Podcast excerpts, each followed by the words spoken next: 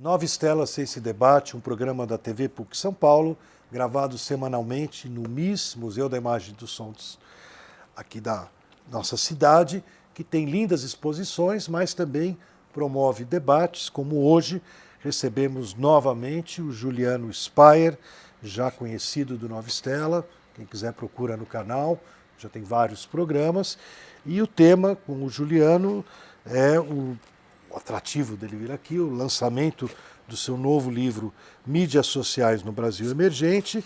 Juliano, justamente esse trabalho é fruto do seu doutoramento.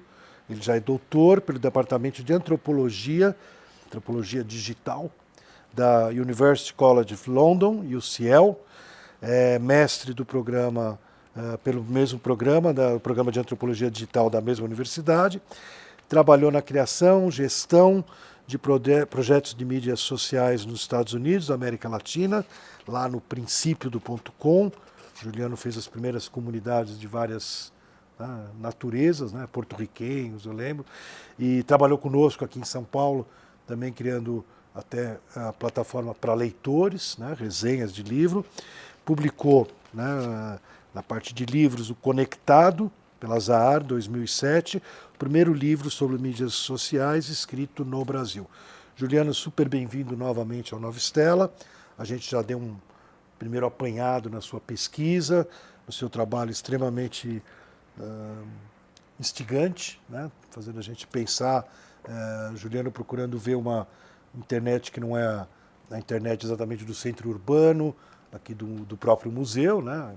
Temos que admitir que nós estamos aqui no coração dos jardins, né? ainda que o MIS hoje em dia rompeu essas barreiras. no a... croissant do jardim? No né? croissant do jardim, mas hoje em dia o MIS já tem um público da periferia também, né? Uh, o Ratimbum foi uma exposição muito importante porque ela rompeu esses muros, né?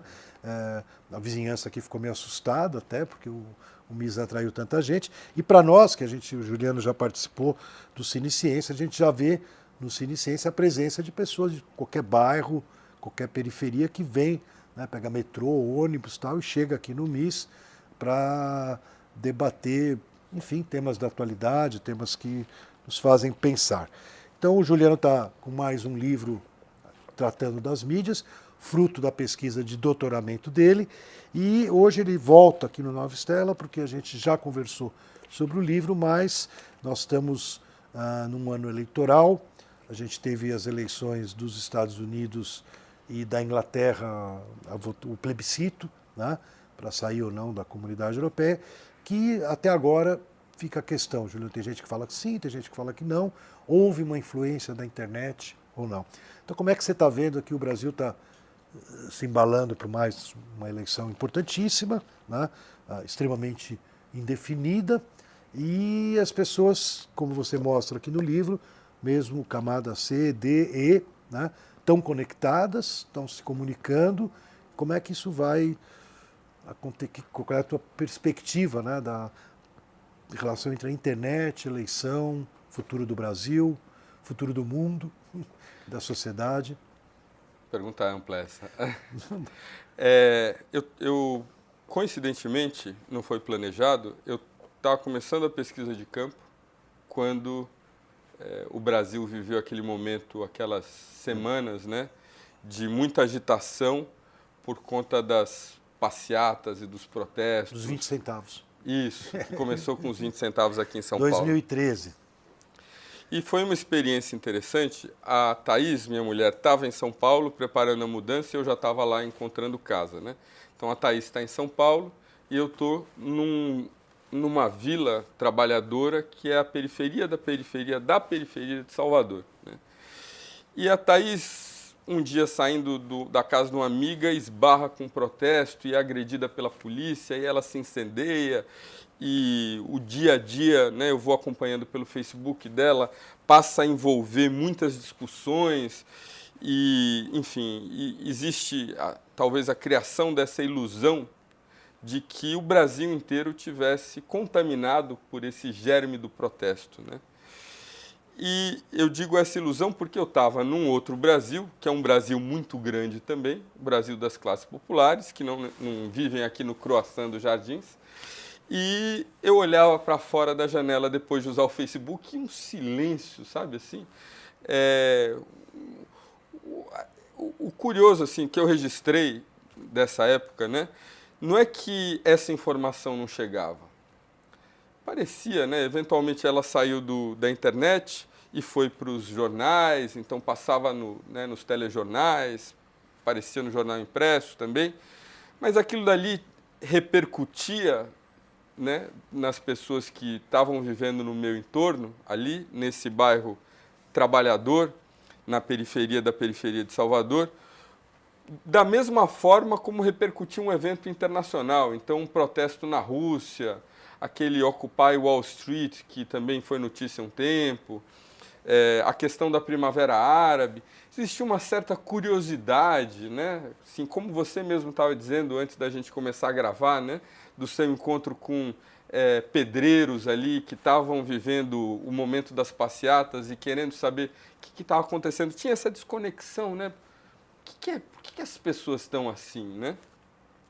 É, então esse foi o primeiro insight importante sobre esse tema da participação política relacionada à internet. Em geral, a gente associa quase que naturalmente, né? A internet vai empoderar o pequeno, vai empoderar o mais fraco, por isso a Primavera Árabe, por isso o Occupy Wall Street, por isso as jornadas aqui no Brasil, etc. É, e a gente às vezes perde perspectiva, porque está muito rodeado das pessoas que são iguais a gente, têm mais ou menos a mesma escolaridade, pensam do mesmo jeito, que essa é uma bolha né? Ou seja, que parece que é todo mundo, mas que é uma fração do Brasil, geralmente universitário, com, com curso universitário, geralmente jovem, né? que foi para as ruas e que causou uma grande impressão, porque é concentrado ali aqueles 2 milhões, 1 um milhão de pessoas, chama de fato atenção, mas que não correspondia a esse, a esse outro espaço. Eu me lembro de uma, assim, o momento teve, ninguém se identificava claramente e nem sabia, como você levantou, né? Que um pedreiro teria perguntado para você: escuta, quem que é o líder dessa história, né? É, o que não chegava para os meus informantes, para os meus vizinhos ali, era: as pessoas estão reclamando do quê mesmo? Porque se eles estão reclamando do, do ônibus mais caro, a gente já paga isso faz tempo, quer dizer, é muito mais caro para eles do que para a gente. Né? Se eles estão reclamando da polícia, a polícia já é bruta desde sempre para a gente, não para eles. Né? Então não caía muito a ficha de qual era o motivo dessa reclamação, né? Então esse distanciamento. Curiosamente, o momento que eu vi um despertar de interesse genuíno foi quando se espalhou ali um fake news de que a Dilma, que era presidente na época, iria fechar o Facebook. Né? Eu, lembro, eu lembro dessa noite. Porque, supa, tudo mentira, né? tudo inventado. Na verdade, na verdade assim, teve uma ondulação do Facebook mundial. Eu sei porque eu tinha um afiliado que estava nos Estados Unidos uhum. e ele comentou né, que, que deu, deu, deu uma balançada no Facebook. Uhum. O Facebook, dizem que o Mark Zuckerberg ele é muito rígido, que nunca pode ter soluçar, estabilidade. Né? É, não pode soluçar. Tem, lembra, desde o começo é. da historinha dele tem essa coisa é. que tem que ser impecável. É. Né? É. Ninguém vai. Pode, pode todo mundo ir embora para outro lugar se ficar fora do ar. Né? Ele tem esse medo, é. esse trauma. Né? Então, mas nessa noite, no meio das nossas coisas aqui, em junho, é, teve uma balançada no Facebook, mas não era nacional. Uhum. Mas aí já virou a fake Meme. news que a Dilma estava preparando para desligar o Facebook. Eu né? achei curiosíssimo, porque ninguém se pronunciava em relação a, a esses protestos. Ali, sabe, as pessoas estavam preocupadas um pouco com a segurança, um pouco com o ir e vir, né? um pouco com o, o, trabalho, que não seriam remuneradas se elas não conseguissem chegar ao trabalho. Algumas trabalhando em Salvador, outras vindo de Salvador para cá. Mas ninguém estava preocupado com esses assuntos que mobilizaram aqueles que protestavam. Né? Agora, quando essa fake news entrou na corrente ali das. Aí as pessoas levantaram um pouco por humor, mas com seriedade também. Sabe assim, olha, a internet ninguém fecha. Né? Porque, como a gente falou dentro do, do no, no, na, na, nossa conversa anterior, né, existe essa grande importância da internet em vários níveis, inclusive de manter essas pessoas que vivem sem essa rede de proteção do Estado. Quer dizer, se você é acidentado, primeiro que não tem hospital ali. Você precisa ir até o hospital é, 80 quilômetros, uma hora de carro. Quem vai te levar? O vizinho. Se você está desempregado, quem que vai te dar dinheiro? O vizinho ou a família. Se, você, se o seu filho está precisando de remédio, entendeu? Ou seja, essa rede é fundamental. Né? E a internet é importante por causa disso, porque mesmo dentro desse espaço de diluição das redes, né? porque a pessoa mora longe, porque a pessoa está trabalhando, porque você já não tem o mesmo contato, porque você trabalha e mora em lugares diferentes, né? a internet reavivou essas redes que são redes, independente da existência de conexão digital entre as pessoas, que são redes de contato. Nós, como amigos, temos redes de amigos, né? você e eu, juntos. E ali você tem redes que, é, tecnicamente na antropologia, são chamadas de redes de ajuda mútua, ou redes de solidariedade, né? que implicam nessa troca. E quando a internet sai do ar, essa grande infraestrutura que ajuda mãe tomar conta de criança, gente a saber quais são as fofocas do local, quem matou quem, por que matou, etc, etc. Quem riu, quem, né, quem traiu, essas redes aparecem. Então, aí a expressão de fato né, da, da reclamação, fala, opa, pode quebrar o que você quiser aí, contanto que não, não desliga no meu Facebook, no meu WhatsApp. No meu Facebook, é, né? é. Legal, Juliano. Mas e agora que a gente está chegando na eleição? Como você vê? Vai ter tem essa influência assim, de, de conseguir interferir em resultado? É, então, eu. Também, se não é, for tua praia, a gente. Não, não, não. É, é, é, um, é um termo. Eu, não, eu não, não me sinto apto para especular sobre o que foi. Mas eu me sinto apto para olhar para o que aconteceu, que foi essa greve dos caminhoneiros, que teve um elemento muito importante internet. do uso da internet. Muito. Né?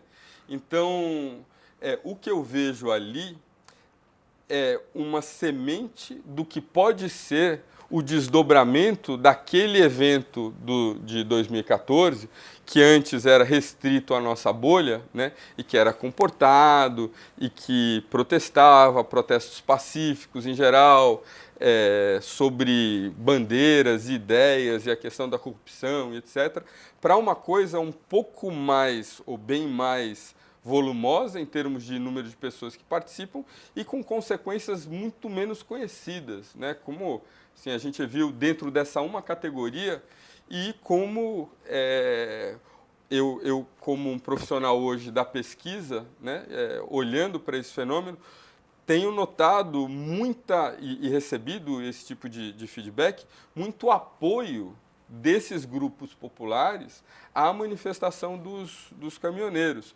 Muita gente falou, inclusive, foi pouco, eu queria que tivesse de novo, e a gente precisa, em vez de ir para o posto de gasolina, a gente precisa ser solidário para derrubar, enfim, né? ou seja, é uma sensação de que existe uma precariedade da vida e que a maneira de você fazer isso é sendo muito mais radical. E aí sim você entra num território muito é, assustador até, né? assim, da, da, dos possíveis desdobramentos. Não é assim, é muito comum na internet e em geral, né, a gente falar sobre esses grandes medos e assustar, e isso pode acontecer, etc. Mas é um negócio que eu tenho um grau de preocupação, né?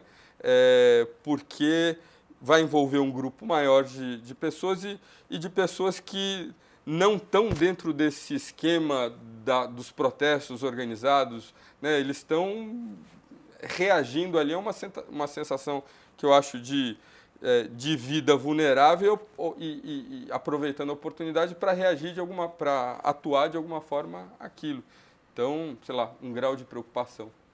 Você, é, quando a gente focou no livro, né, é, eu achei interessante que você comentou é, o, o, a apropriação que vai mudando, né? Então você falou tinha o Facebook, de repente entra o WhatsApp, o WhatsApp abre mais possibilidades, até pela facilidade de não ter que ser texto, pode ser voz, é, pode apertar o botãozinho e já sair falando, se os dois estiverem na internet. E, ah, na verdade, é, é interessante porque as mídias sociais, né, elas vão se transformando e realmente elas vão se tornando provavelmente mais fortes. Né? Quer dizer, acho que, por exemplo, o WhatsApp é um, é um estado da arte muito, muito forte, que parece que na, na manifestação dos caminhoneiros era o que. Porque parece que tem um efeito multiplicador absurdo, né? Quer dizer, acho que o máximo que você pode copiar é 256 pessoas. Só que um copia 256 e o outro 256 é uma exponencial. Né? Então, realmente é uma. uh, você falou, em termos de multidão, ela é muito forte. Você acha que tem alguma coisa interessante na, nas redes do fato de que elas vão se transformando e provavelmente vão se tornando mais eficientes em termos de criar essas relações entre as pessoas? Interessante. Eu, o, o, elemento novo disso tudo que a gente falou, eu acho, é muito mais o telefone celular e a possibilidade de você levar a internet no bolso do que o, o que o WhatsApp traz em si. É, eu me lembro uma vez, devia ser começo, é, devia ser 2000 e pouquinho. Né? Eu já usava a internet há algum tempo, mas é, entrei numa agência bancária aqui que na, naquela época estava com uma promoção de disponibilizar computador para as pessoas que usavam a, a, agência. Né? E eu me lembro de entrar e ver três pessoas sentadas é, e as três de grupos né, fazendo parte da, da classe popular brasileira e as três usando os mesmos serviços, que era na época o Orkut e o Messenger, que era uma ferramenta de chat. Então é muito curioso ver como é, esse essa duplinha que hoje é o Facebook e o WhatsApp, você pode voltar no tempo e encontrar as mesmas duas, mais ou menos, soluções, né? Uma solução em que você encontra pessoas para além do, da sua rede de contatos, que era o Orkut e agora é o Facebook, você vai navegando pelos, pelas redes dos outros, então você vai ver quem que é amigo do seu amigo, amigo do amigo do amigo. E a outra, um espaço de maior interação, em que você não tem essa publicação central, como tem no Facebook, você não posta nada, você, você participa de conversas em, em grupo, que era o caso do Messenger. Né? Agora, o celular, como a gente falou no, na conversa anterior, o celular ele trouxe isso daí para né, uma possibilidade financeira e de levar esse poder para a privacidade e para a mobilidade, né, para você fazer isso no ônibus, ou no seu trabalho, ou no banheiro, ou na hora do almoço, né, que isso sim não era possível então. Então, no caso da agência bancária, o sujeito não tinha computador em casa, ia para o banco e usava ali os 30 minutinhos talvez do almoço para falar um oi para as pessoas no YouTube, no YouTube não, no Orkut e conversar pelo Messenger. Agora não, né? Agora a força não está no, no programa em si, no app em si, mas está na possibilidade desse app poder ser usado a qualquer momento, né? No metrô, no ônibus, etc. E dando a possibilidade, aí sim, um, um, outro elemento que você mesmo notou, essa questão da, da, de falar em vez de ter que escrever, também ampliando as possibilidades, não só para quem é analfabeto, mas para as pessoas que estão, no caso desses protestos, transmitindo em, né, ao vivo e, não, e, e, querem não só ter a vantagem de não precisar ficar escrevendo, mas querem também o, o componente emocional, né, da, da, dramaticidade da fala, do, dos recursos visuais, de gesto. Né? É muito poderoso. Pô.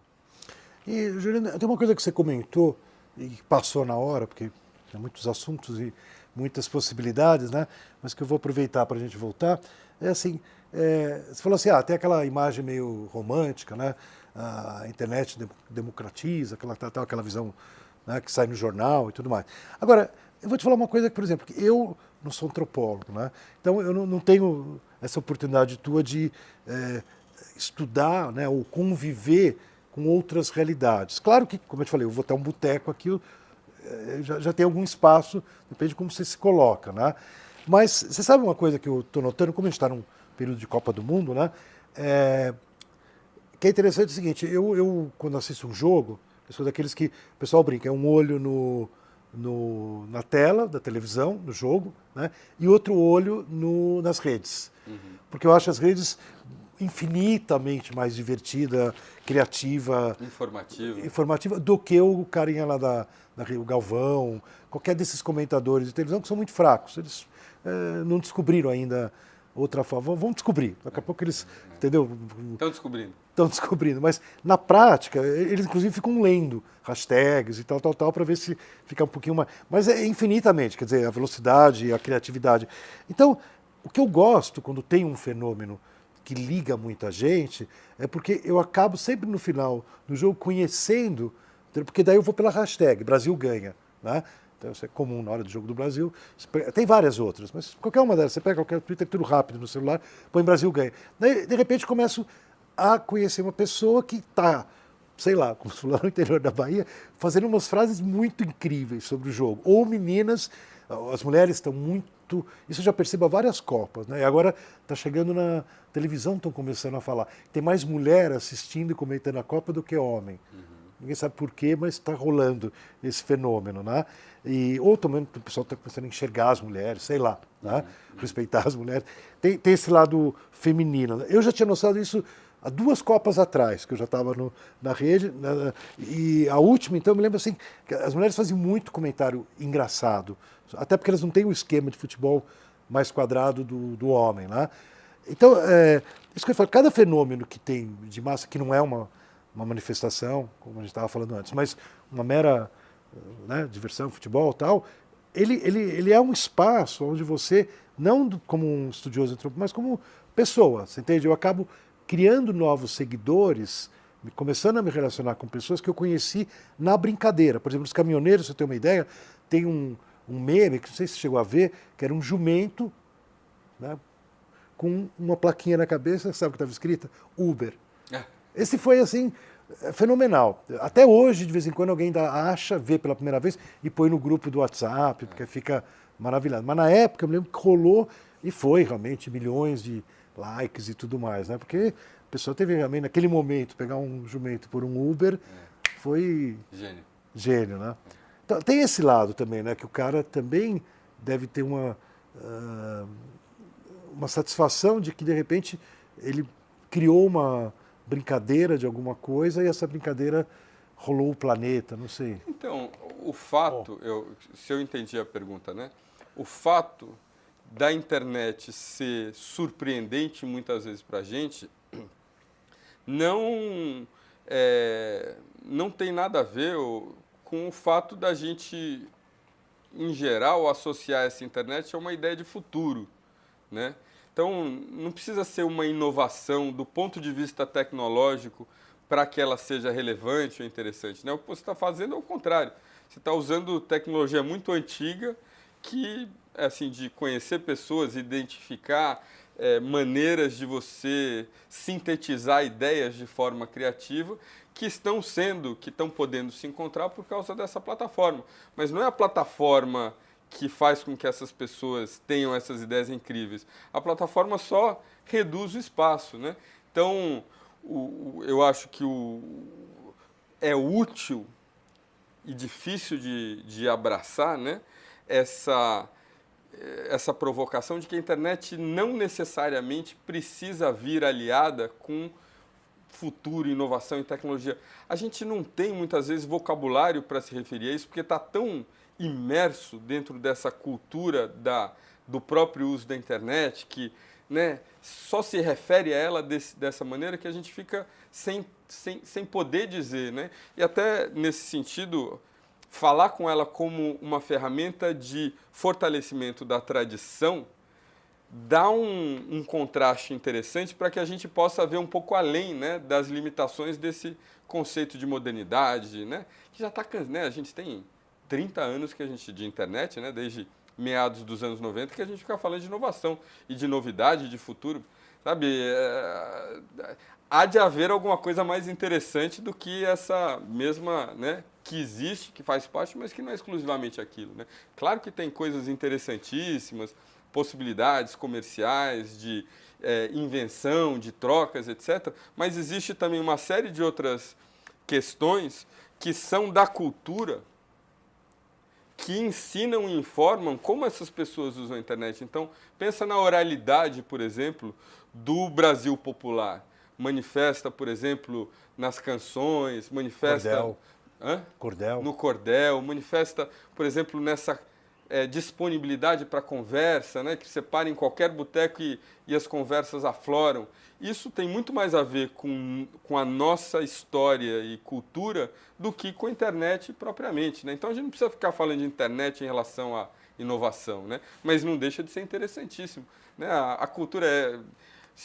É por isso que eu acho que a antropologia é incrível, né? porque você olha para grupos que muitas vezes são taxados de é, Atrasado. primitivos Atrasado. ou atrasados com soluções incríveis. Vou te dar um exemplo, se a gente tiver tempo. Tem tempo? Então, a coisa mais surpreendente que eu vi no, na, na, nessa povoado da Bahia é um negócio que a antropologia chama de indiretividade. Nome esquisito, né? Eu também não conhecia na época. Eu estava uma vez na casa de uma família muito próxima e passei quatro horas ali, de manhã até a hora do almoço, almoçamos, todo mundo dando risada, etc. Da gente foi andando para o centro do povoado, várias dessas pessoas iam pegar ônibus e no final ali, na, na despedida, uma dessas pessoas me falou, oh, desculpa aí a grande discussão familiar que você teve que presenciar. Que discussão? Tá todo mundo dando risada, né? Então, indiretividade se refere a essa capacidade de você criar espaços de, de privacidade, de conversa, não estou falando de tecnologia, eu estou falando no discurso. Né? E isso, uma tecnologia que é, se traduz, por exemplo, para dar um exemplo, para não ficar tão estranho, né? você usar gíria, você acelerar a, a, a fala, ou você extrair contexto do que você está falando de maneira que não fique é, compreensível para quem não está é, acompanhado daquilo. Então, dentro daquela família, por exemplo, isso é muito usado quando eles querem discutir. Entendeu? Então, eles querem ter um quebra-pau na família, mas eles não querem que os vizinhos saibam por que eles estão brigando. Por causa do, da, da namorada, que rompeu com o namorado, ou porque comprou e não pagou, etc. Você não quer que as pessoas saibam. E isso é uma tecnologia, mas não é uma tecnologia da internet. Muito legal, Juliano. Juliano Spire, nosso autor do Mídias Sociais no Brasil Emergente um livro que está aí no mercado, nas livrarias, para quem quiser conhecer na internet, pode baixar em PDF, bonitinho, free também, pode ter o e-book, pode ter o free. E a gente agradece muito Juliano, uma discussão muito boa para a gente pensar esse mundo que a gente está vivendo. Afinal de contas, como diz o Juliano, temos que tomar cuidado o que é o digital e o que é humano.